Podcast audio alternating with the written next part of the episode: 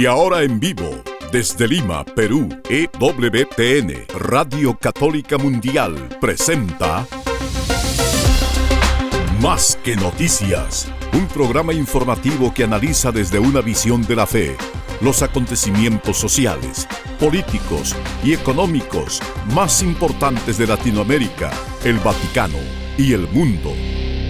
Más que noticias, respuestas a las interrogantes de los temas más actuales y la manera correcta de interpretarlos a la luz de la fe.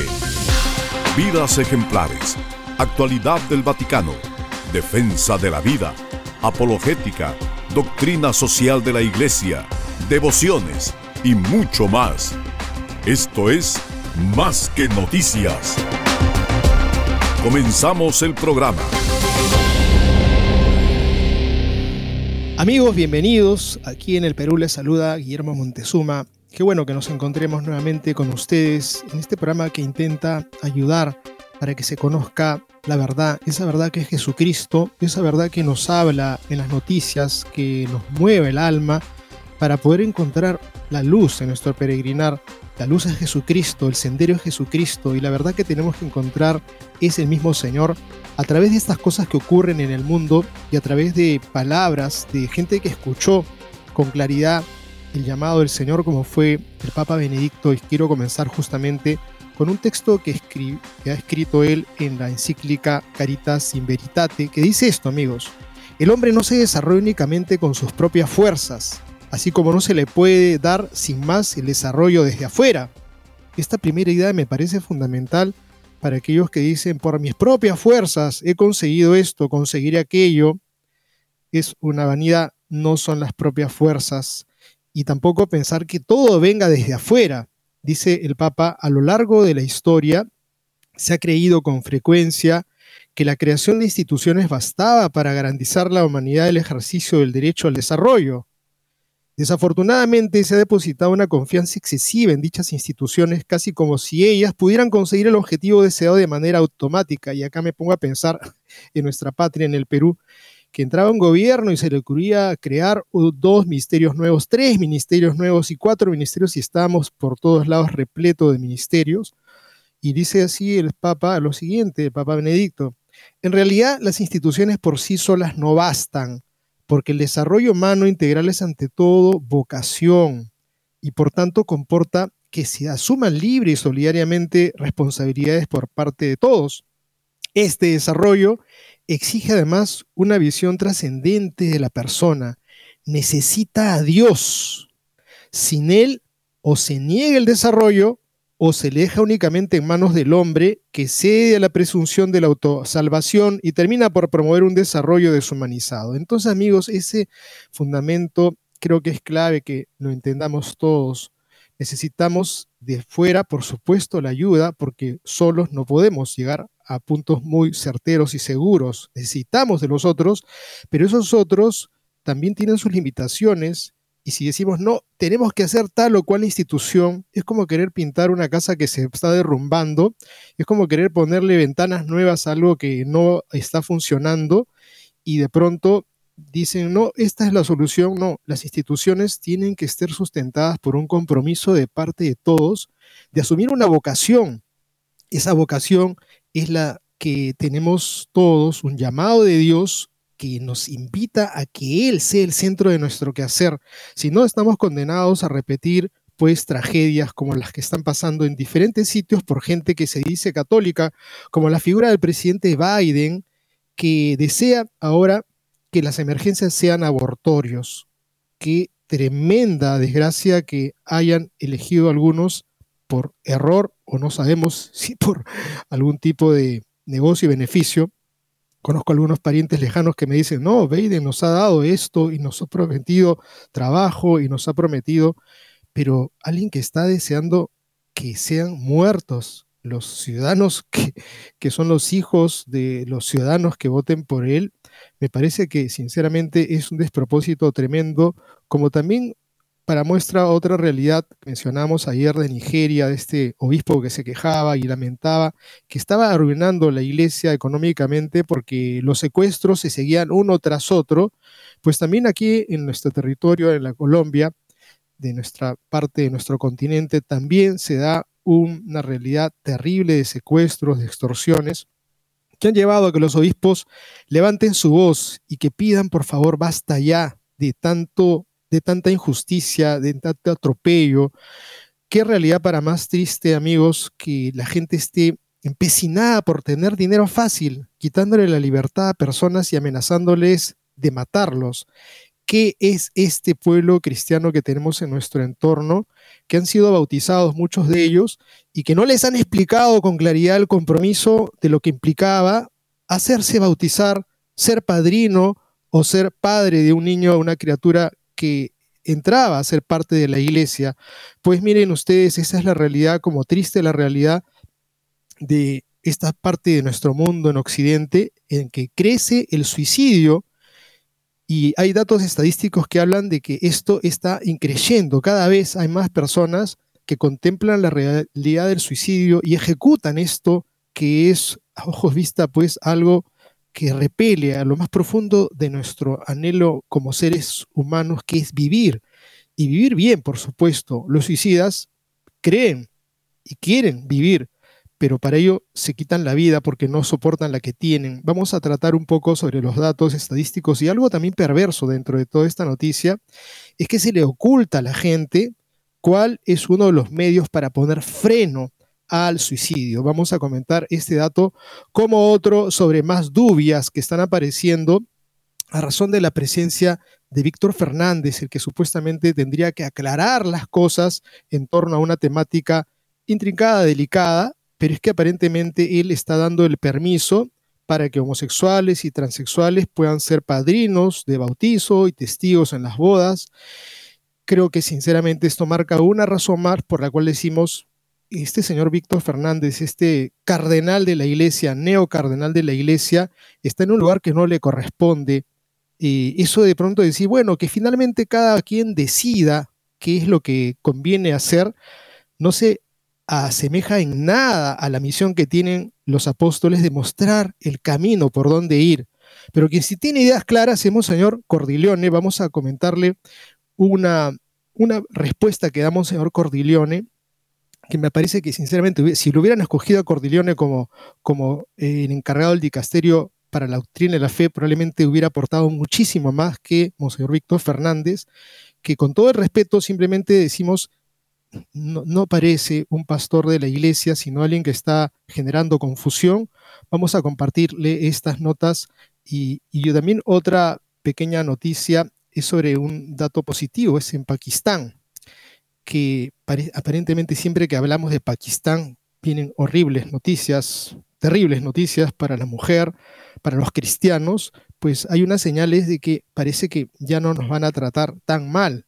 Y digo nos van a tratar porque sinceramente cuando tocan a un hermano nuestro cristiano en esa parte del mundo, lo sentimos en el alma y deseamos en verdad el cambio de esta nación, porque por aquí, por nuestras tierras, caminan pakistaníes con toda libertad, pero nosotros los cristianos en su territorio no podemos caminar en paz, pues algo que es muy lamentable. Y bueno, amigos, en verdad tenemos unas noticias fabulosas. Yo quisiera contarles algo más sobre lo que ha sido el recordatorio de los mártires españoles y una noticia muy hermosa sobre lo que tenemos que hacer nosotros los cristianos en base al testimonio de un buen sacerdote en los Estados Unidos, en concreto en Cincinnati, que vamos a esperar cerrar con eso el programa, que es una historia hermosísima y ejemplar que nos va a motivar a todos a poner nuestra cuota de fidelidad en medio de este mundo que necesita de Cristo.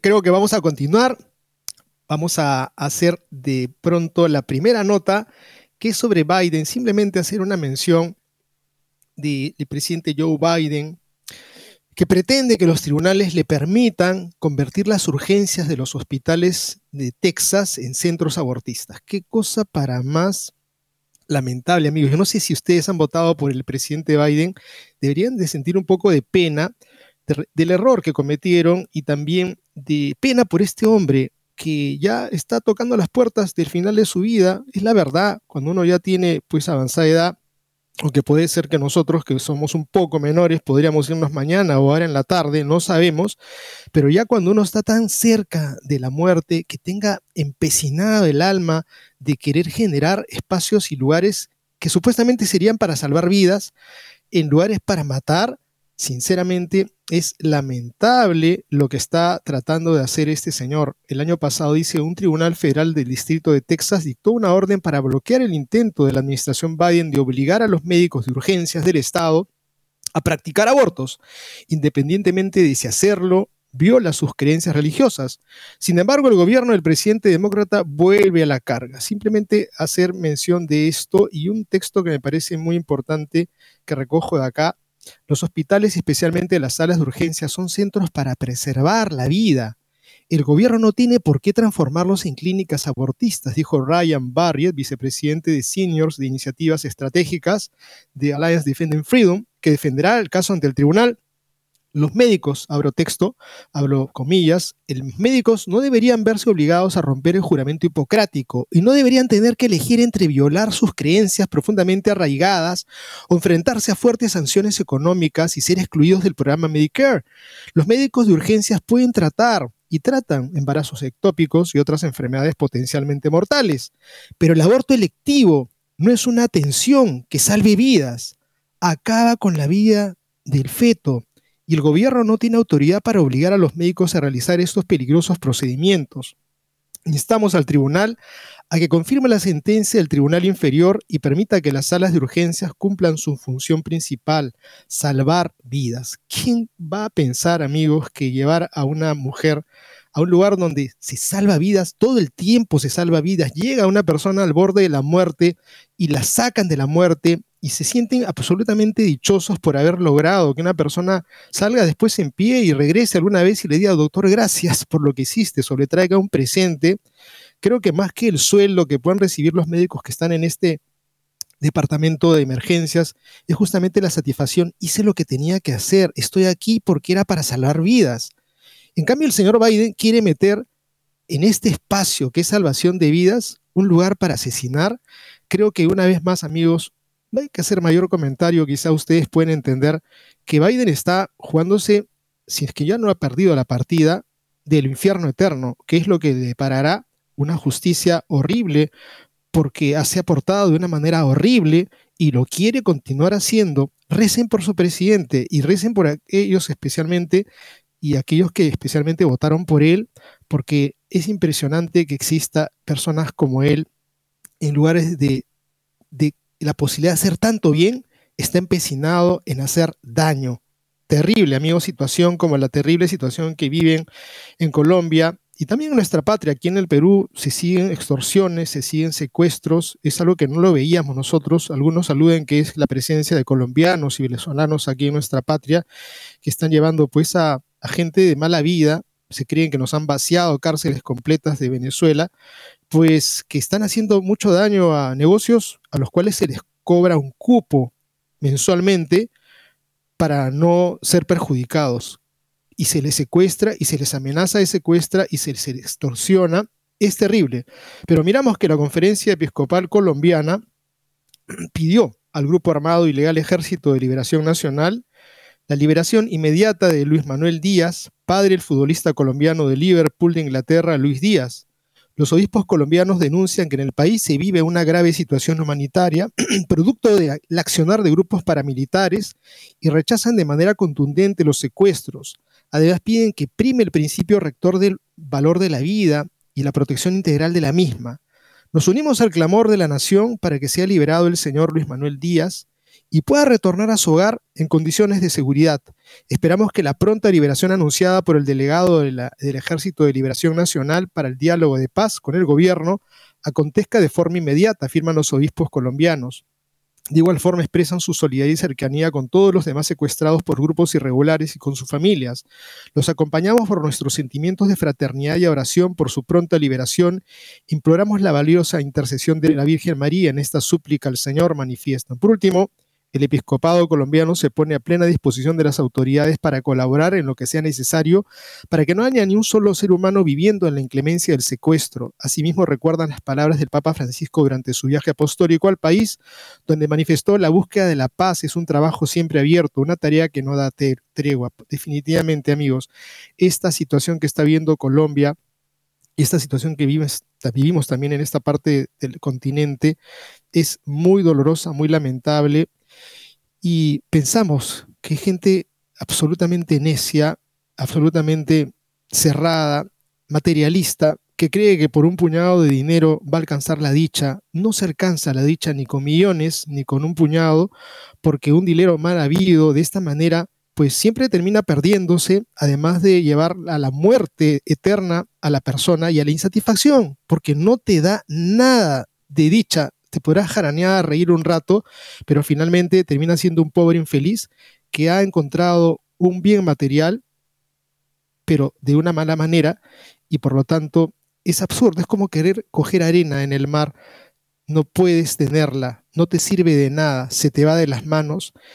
Necios aquellos que están detrás de los negocios del dinero y también aquellos padres que saben que sus hijos caminan por esos caminos chuecos de la injusticia y del abuso, porque tienen que decirles, te vas a condenar, tienen que decirles, el dinero mal habido te va a traer la tristeza más profunda en el corazón y la muerte del alma.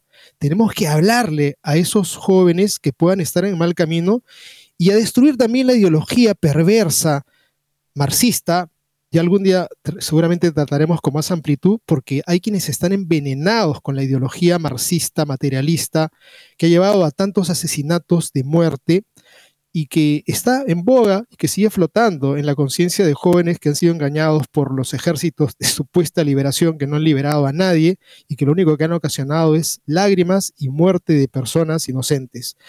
Creo que amigos, tenemos un papel de orar y para quienes tengan la posibilidad de tener un aula de clases o tener un grupo, coméntenle. Hay una ideología que está flotando, hay una ideología que se está enseñando por gente que lo único que ve es que el problema del hombre es el problema económico y no es el problema económico. Hay un antecedente y es justamente esa ausencia de Dios que mencionábamos ahora citando al Papa Benedicto. Cuando Dios no está presente, el hombre se deshumaniza y pierde horizontes como son la cantidad de jóvenes amigos que están contemplando la posibilidad de, del suicidio. Qué terrible realidad.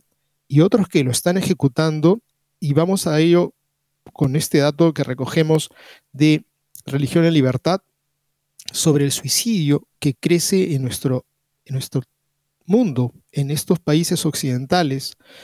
Eh, la nota hace mención precisa a los Estados Unidos, a Inglaterra, a España, del año 2000 al 2012, con o sin crisis económica, los suicidios en España oscilaban entre los 3.100 y 3.500, desde el 2012 ya no han bajado de los 3.500 y los dos últimos años superan los 4.000. Los suicidios entre mujeres que antes del 2012 no llegaban nunca a los 900 anuales, desde entonces no bajan de esa cifra y ya hace tres años que superan los 1.000. Los hombres siempre se suicidaron más que las mujeres, pero en ellos el crecimiento es mucho mayor. En el 2022 por primera vez superaron la barrera de los 3.000. Hay expertos que dicen que el crecer en cifras absolutas va ligando al crecimiento de la población y que la tasa es bastante estable desde hace años, 7,6 suicidios por cada 100.000 habitantes. Dice la nota, claro que los habitantes de España cada vez son más ancianos, están más solos y los nuevos habitantes son inmigrantes, que en muchos casos también están solos o en circunstancias especiales duras. Además, incluso si las víctimas mortales mantienen una tasa de los intentos de suicidio fracasados tienden a crecer. O sea que hay gente que intenta suicidarse, amigos. Creo que esto es algo alarmante y si insisten lo conseguirán.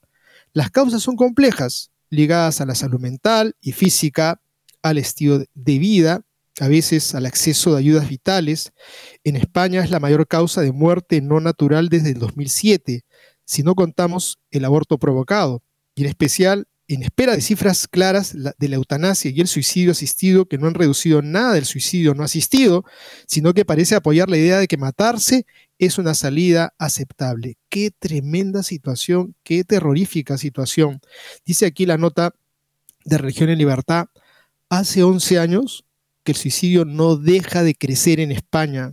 Es un problema de salud pública y aún no hay un plan nacional contra el suicidio pese a que los que piden numerosas entidades de víctimas, familiares y sanitarios, en unas jornadas recientes de la Fundación Científica Caja Rural, el psicólogo facultativo del Cuerpo Nacional de Policía, Javier Jiménez Pietropaolo, buena parte del crecimiento de casos se da entre los varones de 40 a 60 años, cuya causa es la ruptura de pareja. Separarse o divorciarse dispara la posibilidad de suicidio en esos adultos entre los mayores de 70 años es la soledad, mucho más que los achaques de salud, lo que lleva a los pensamientos y prácticas suicidas entre los jóvenes es la baja tolerancia a la frustración y el acoso entre iguales, que hoy se hace sobre todo en redes sociales. Cuando el acoso era solo en la clase, el fin de semana o las vacaciones era posible liberarse de él. Cuando está en el móvil en tu bolsillo, cuando se burlan y mofan en mensajes en redes que quedan ahí, es continuo.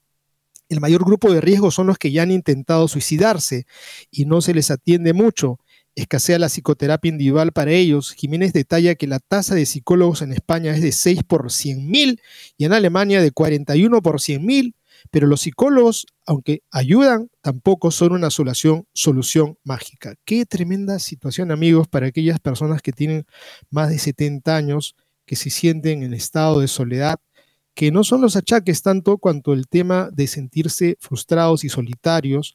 En el caso de los jóvenes que no resisten la frustración, los nos que puedan aparecer en su historia personal y el trato del acoso entre iguales, el bullying, el desprecio, las burlas, las mofas, es gente eh, incluso que ha intentado suicidarse y que no se toma atención a ellos, simplemente dicen, ahí están, ahí están ante nuestros ojos y ¿qué podemos hacer?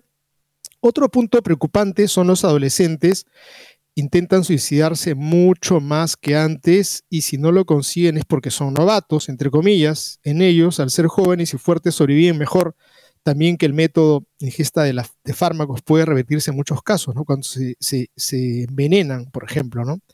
En fin, estas cosas están tremendas, pero quisiéramos dar eh, paso a, otra, a otro enfoque, que es el tema de por qué se oculta el que existan lugares en que se les puede asistir.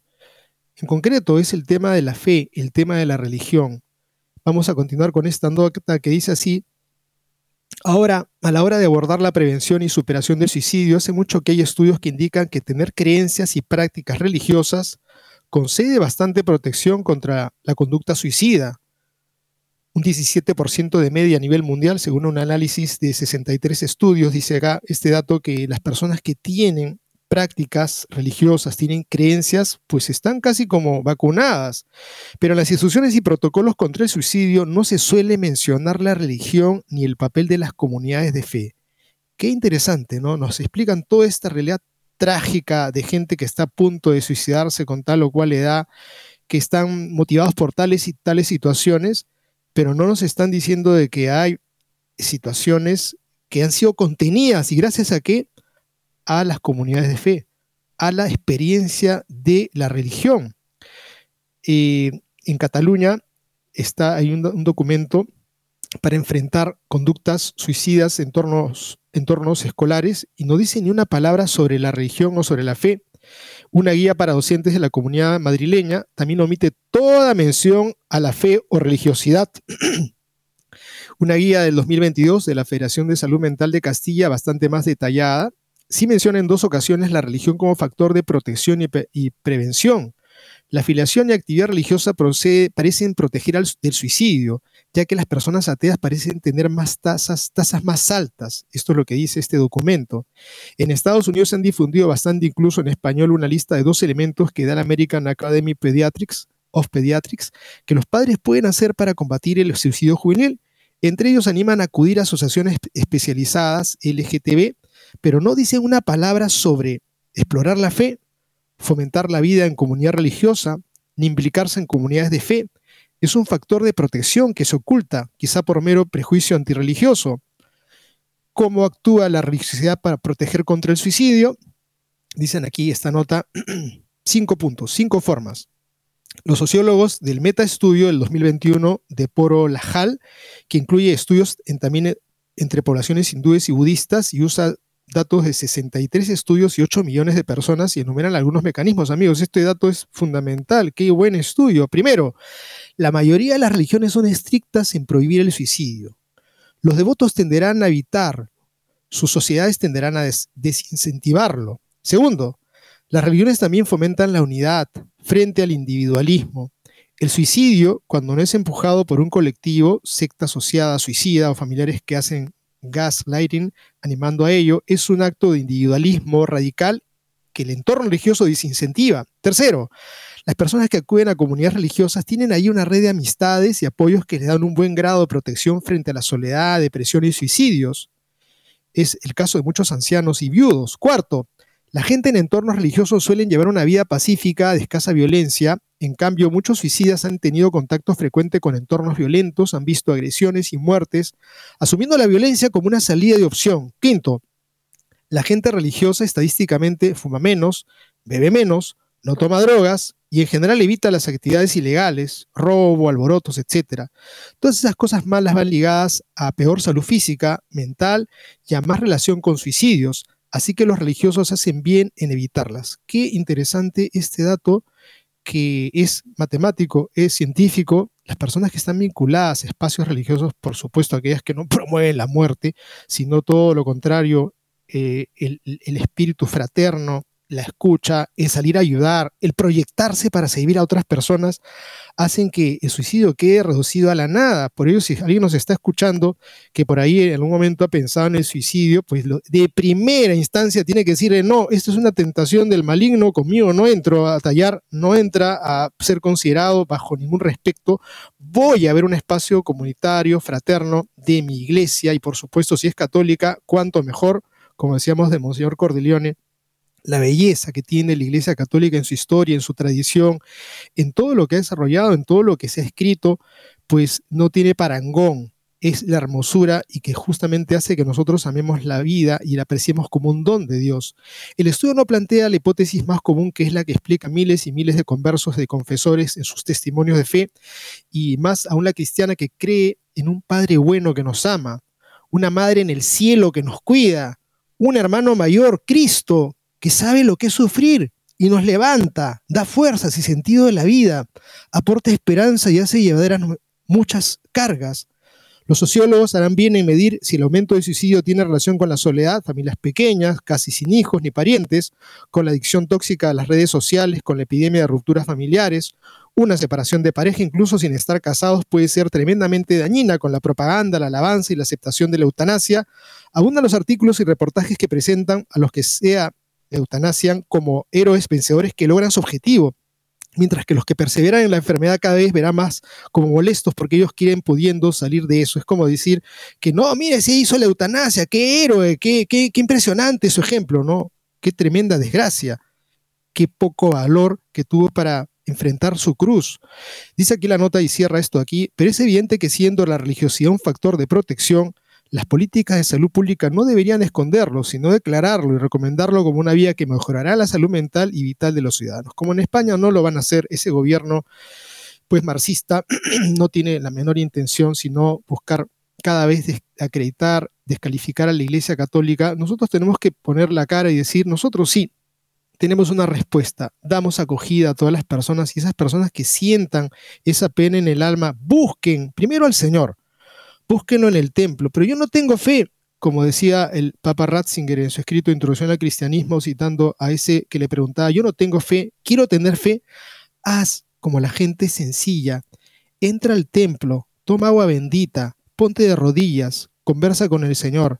Creo que todos aquellos que estén pasando por momentos difíciles hagan lo que hace la gente sencilla y van a tener fe la súplica no quedará en saco roto y van a encontrar ustedes un sentido maravilloso que no va a quedar únicamente en que yo me encuentro con el Señor en el templo, sino que me encuentro con hermanos que también piensan lo mismo que yo y que no quieren solamente quedarse unidos entre sí, sino que salen al servicio de los demás y de muchos más que puedan estar desorientados.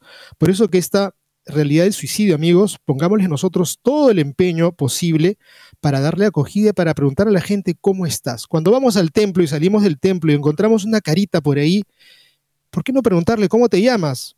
¿Cómo te va? Yo soy Guillermo, yo soy fulano de tal. eh, vengo a esta hora, tú a qué hora vienes a misa. Y en fin, amigos, tenemos que ser la respuesta para la cantidad de gente que por ahí decimos, y a lo mejor se está contemplando la posibilidad de terminar con su vida, yo voy a mostrarle el camino de la vida, que es lo que he encontrado junto al Señor. Amigos, tenemos ahora que entrar a detallar sobre este tema de Víctor Fernández y esa propuesta que de verdad deja mucho que desear. Y también miraremos las palabras de Monseñor Cordileone, sobre algo muy importante que justamente estaría restando la fuerza al maligno y unas notas interesantísimas de cuál es lo que nos toca hacer nosotros como una respuesta en medio de este tiempo de tanta confusión, de tanto relativismo que lamentablemente aparece en boca de pastores. Con estas notas volvemos entonces en breve.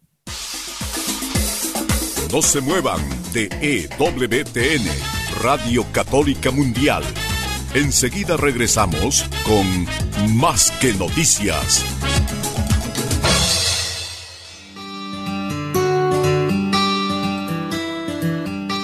En la página web de EWTN podrás encontrar los programas de EWTN Radio y Televisión. Solo tienes que descargar los podcasts y así encontrarás tus programas preferidos. Recuerda en www.ewtn.com.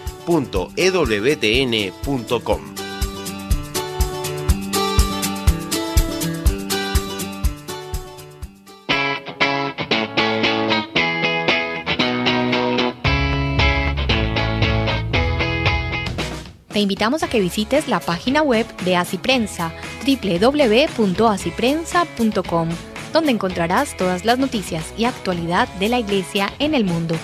No lo olvides, www.asiprensa.com.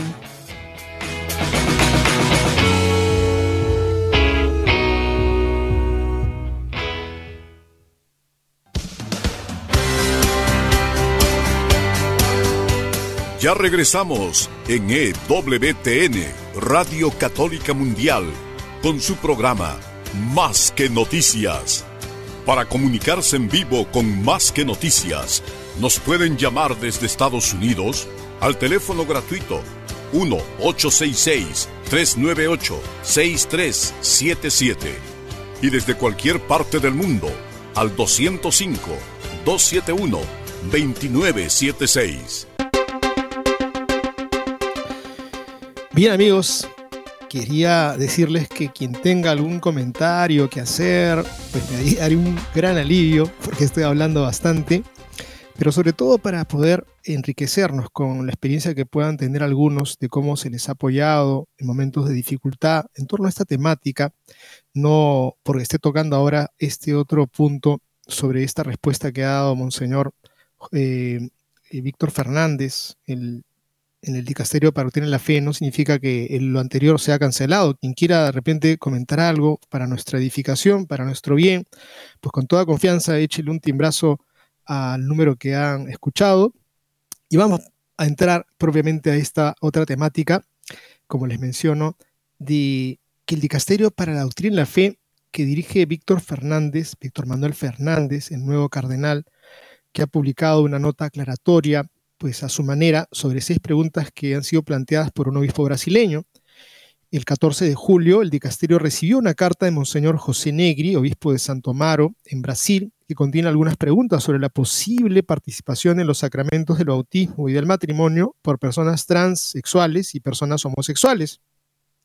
El documento publicado por el dicasterio lleva la firma de Víctor Fernández, prefecto del dicasterio para la doctrina y la fe, y también del Papa.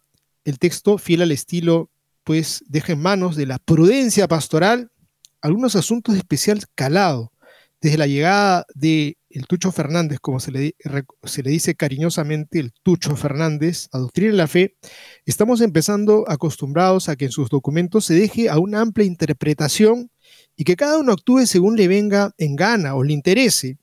Y esto, lejos de despejar dudas y unificar criterios, genera aún más confusión, tal y como le sucedió a los cardenales que presentaron las últimas dudas. Las siguientes respuestas reproducen esencialmente los contenidos fundamentales de lo que ya ha dicho al respecto de este dicasterio en el pasado. Dice así la nota. La primera pregunta que plantea el obispo brasileño es si se puede bautizar a un transexual. Doctrina de la Fe asegura que un transexual que también se había sometido a un tratamiento hormonal y a una cirugía de reasignación de sexo, puede recibir el bautismo en las mismas condiciones de los demás fieles, si no existen situaciones en las que exista riesgo de generar escándalo público o desorientación entre los fieles. En el caso de niños o adolescentes con problemas naturales transexuales, si están bien preparados y dispuestos, pueden recibir el bautismo. Continúa la nota así.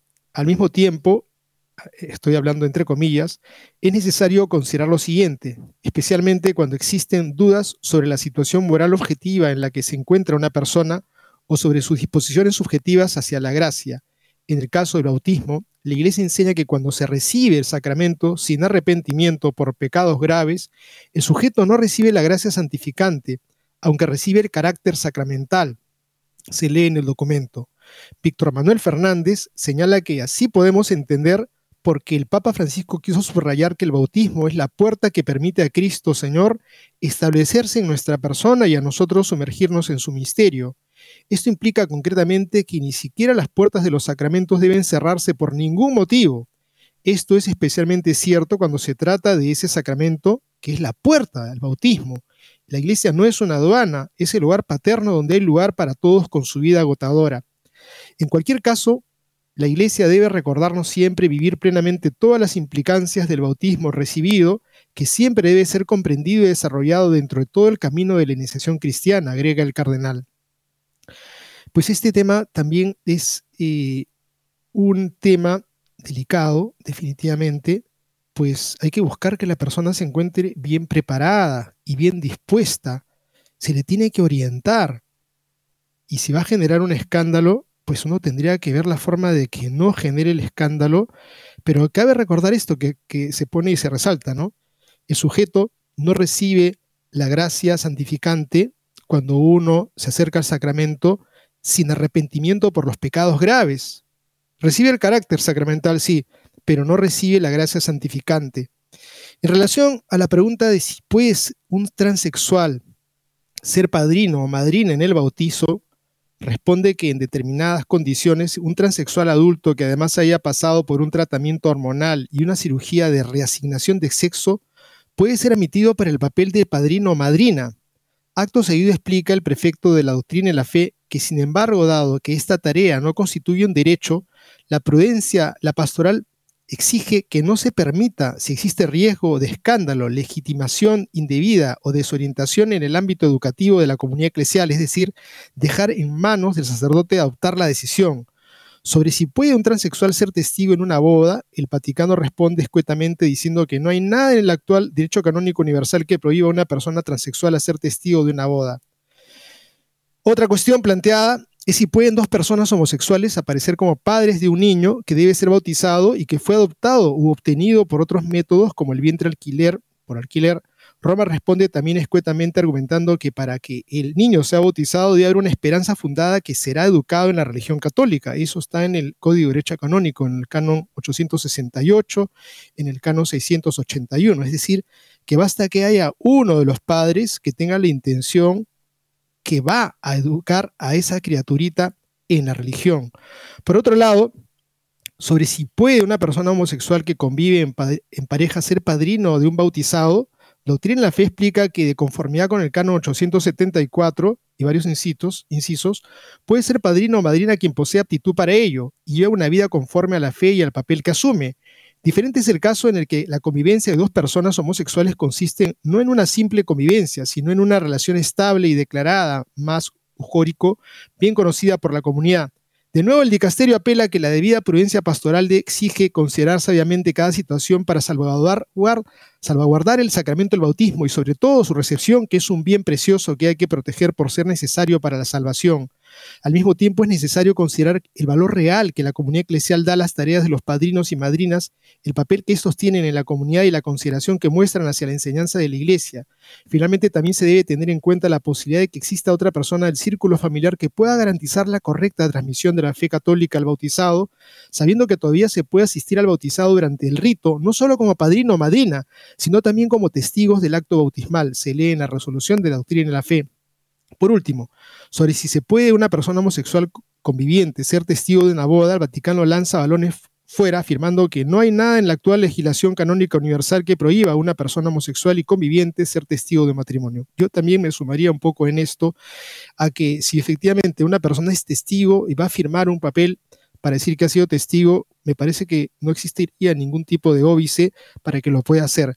Pero en cuanto al tema del padrinazgo, nosotros nos hemos pasado años y la iglesia por muchísimo tiempo más que el padrino pues hace las veces del padre. Cabe recordar que el Código de Derecho Canónico recomienda que haya un padrino o una madrina, pero no está mandando de que tiene que haber obligatoriamente un padrino o una madrina. Pero si va a haber uno que sea un soltero o que sea un casado y que sea casado por la iglesia y que pueda ser un testimonio que pueda ayudar a esa criatura a que encuentre en esa persona a un padre que le pueda orientar, que le pueda guiar, que le pueda edificar en la fe. No puede ser simplemente la elección porque este señor tiene influencia, tiene poder, yo quiero que mi hijo sea beneficiado por, por este personaje que va a ser su padrino, porque esa sería una visión absolutamente eh, terrena, interesada, que creo que deja mucho que desear. Si escogemos a los padrinos es para la edificación de esa criatura, por el testimonio que va a dar ese padre, eh, a ese padrino o esa madrina, y no por una, un asunto de interés una persona que vive en estado de pecado, la gran pregunta es, ¿podrá ser un buen padrino? Que quede a criterio de cada quien. Yo creo que tenemos que ser claros. Tiene que ser alguien que pueda orientar, dar, no solamente con su palabra, sino con el testimonio de su vida, que es alguien que ama a Dios, que ama lo que ha sido donado por Dios en su vida, que es su propia realidad corpórea, su propia realidad histórica, personal, que no puede ser una persona que se desprecie a sí mismo. Y creo que en este caso pues queda bajo un gran signo de interrogación una persona que está pensando en mutilarse, una persona que está queriendo dejar de ser mujer o queriendo de ser, dejando de, ser hombre, es una persona que no se ama a sí mismo, no ama a Dios, podrá enseñarle el camino del amor a una criatura. Creo que está claro para todos y quien tiene las cosas claras y muy directas, quiero tomar una parte de una entrevista concedida a Catholic World Report que le hiciera a Monseñor Salvatore Cordiglione, en donde es la tercera pregunta de esta entrevista que me parece que ayudaría mucho para que nos quede claro esta temática de lo que es la paternidad. El padrino es un papá, la madrina es una madre, es alguien que tiene que colaborar en la formación de esa criaturita que se asume como hijo, como ahijado. Y vamos a esta pregunta que le hacen. ¿Cree que una mejor comprensión de la obediencia eclesial podría ayudar a comprender la relación de los cónyuges en el matrimonio? ¿De qué manera cree que la paternidad fuerte en el hogar y la ex cátedra se informan y apoyan mutuamente? ¿Cómo cree que los eclesiásticos y los laicos casados pueden beneficiarse del conocimiento de la vida de los demás? Es una pregunta extensa, pero fíjese esta respuesta, amigos. Está muy claro dice Monseñor Cordileone, que como sociedad estamos teniendo problemas para educar a los niños, para que sean buenos hombres. Muchos hombres jóvenes de hoy están desconectados de sus familias y seducidos por una cultura que no les ofrece un camino claro para lograr una identidad masculina saludable, protectora y productiva. El resultado es que vivimos en una sociedad sin padres, y esta es la raíz de todos los males sociales que sufrimos en nuestra época. Violencia armada, drogadicción, violencia doméstica, falta de convivencia, de vivienda, encarcelamiento masivo, por nombrar algunos. Ahora contamos con más de 50 años de datos consistentes de las ciencias sociales que muestran la correlación directa. O sea, fíjense amigos, estamos viviendo todos en una gran crisis por esa ausencia de padres, en el sentido amplio. No es solo, dice Monseñor Cordileone, que un porcentaje muy grande de niños crezcan sin un padre, sino que nuestra sociedad es un conjunto carece de padre. Hay muy pocos ejemplos de buenos padres en la conciencia social. Los programas de televisión, videojuegos, anuncios, películas y otros medios están plagados de ejemplos que retratan a los padres como superfluos, en el mejor de los casos y más a menudo como bufones, y a los hombres en general como villanos poderosos o imbéciles y maduros. Hay muy pocos ejemplos que retraten a los hombres como padres amorosos.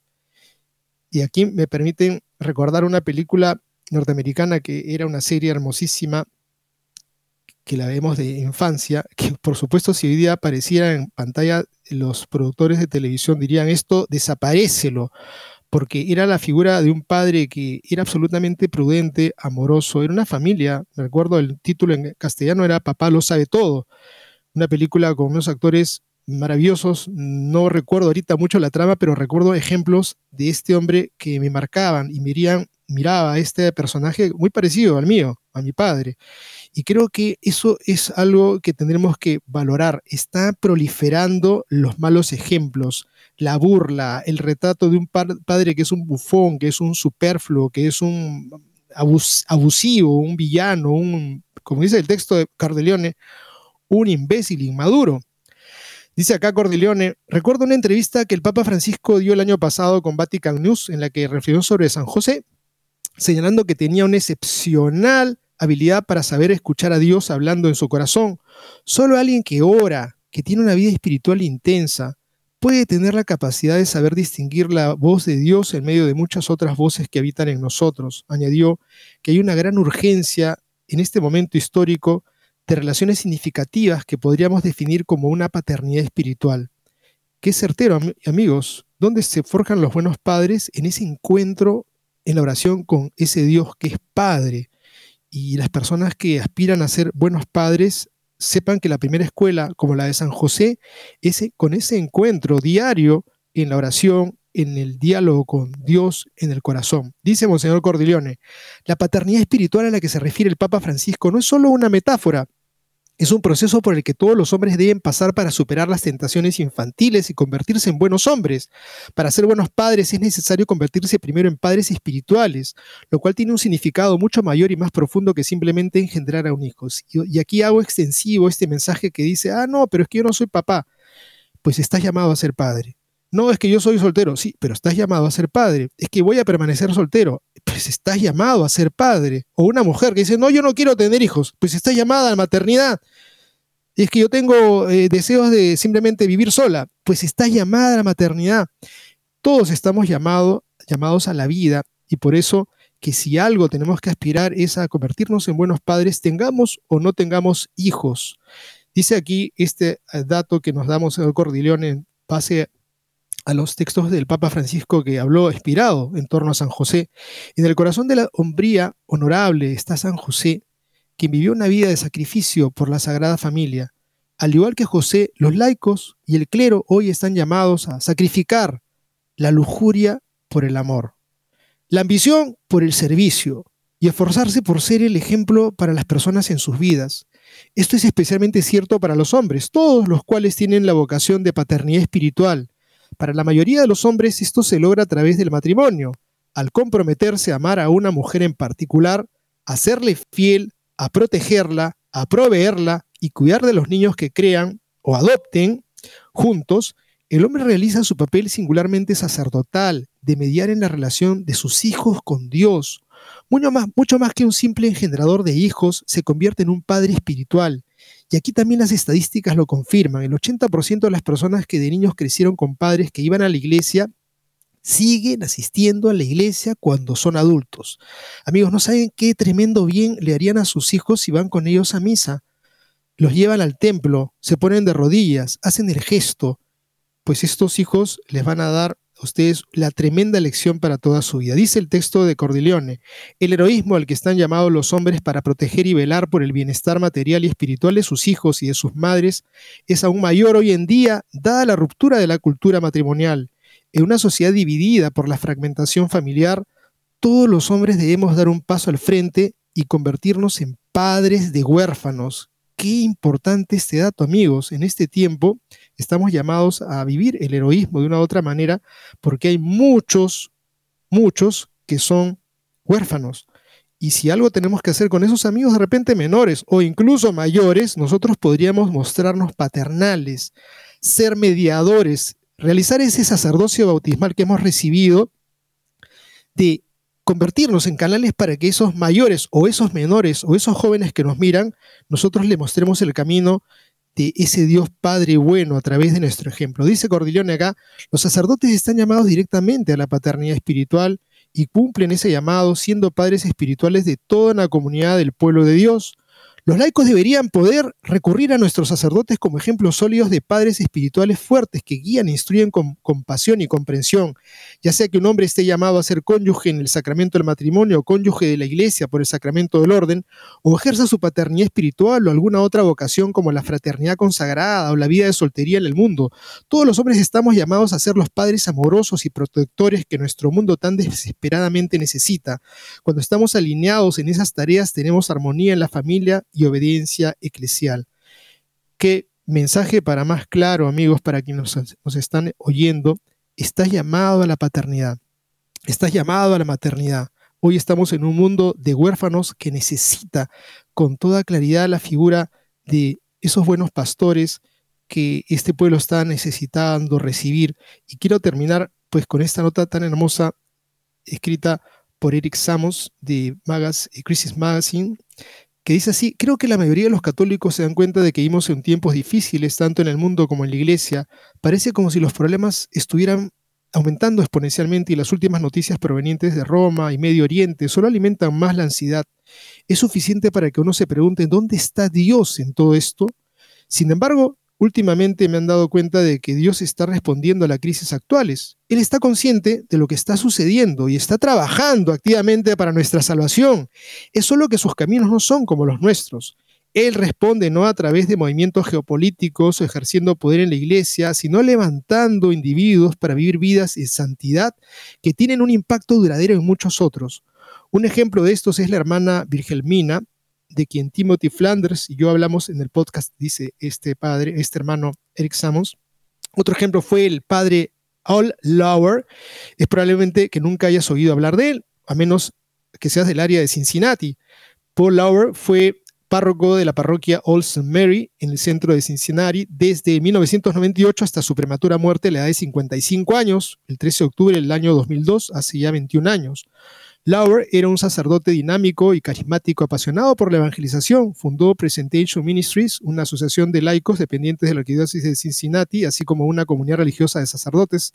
Me encontré por primera vez con el padre Lauer, poco después decidió hacerse católico a principios de la década de 1990, después de leer su un pan, un cuerpo, que incluía breves medicación, mediaciones sobre las lecturas de la misa cada día, para alguien que recién estaba aprendiendo lo que significaba ser católico y leer la Biblia como católico, encontré al padre Lauer.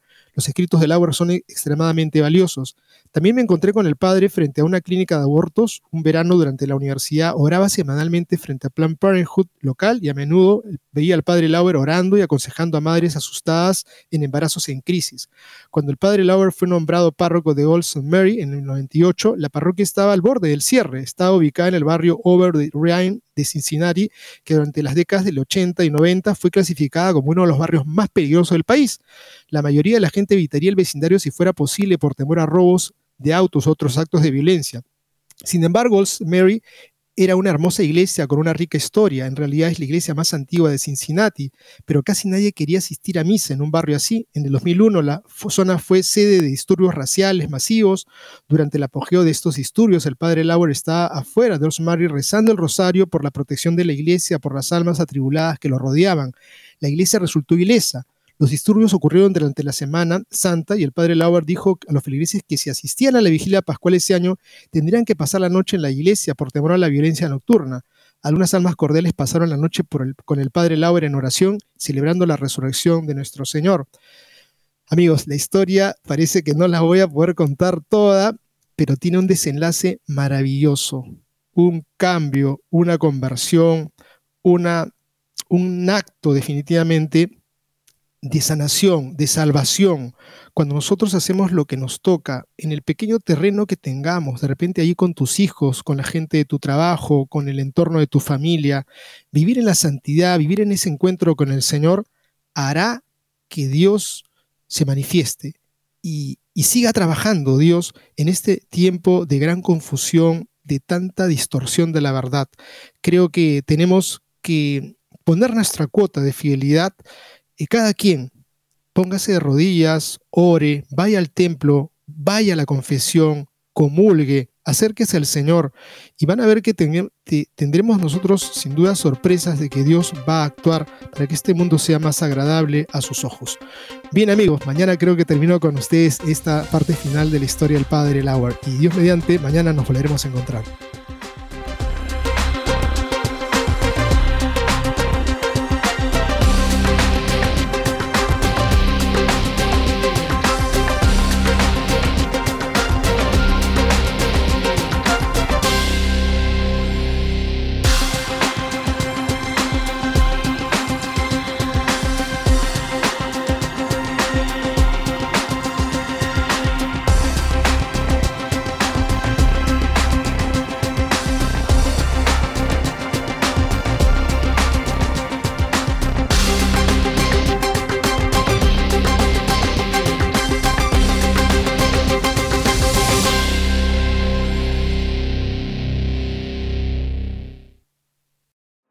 Perdiste tu programa favorito de Radio Católica Mundial? No hay problema. Ahora nuestra programación está disponible siempre y a tu conveniencia en formato podcast. Visita nuestra central de podcast en ewtn.com, diagonal es, diagonal radio y busca la opción podcast o también en Apple Podcast o Spotify. Y no te retires de Radio Católica Mundial porque la fiesta sigue.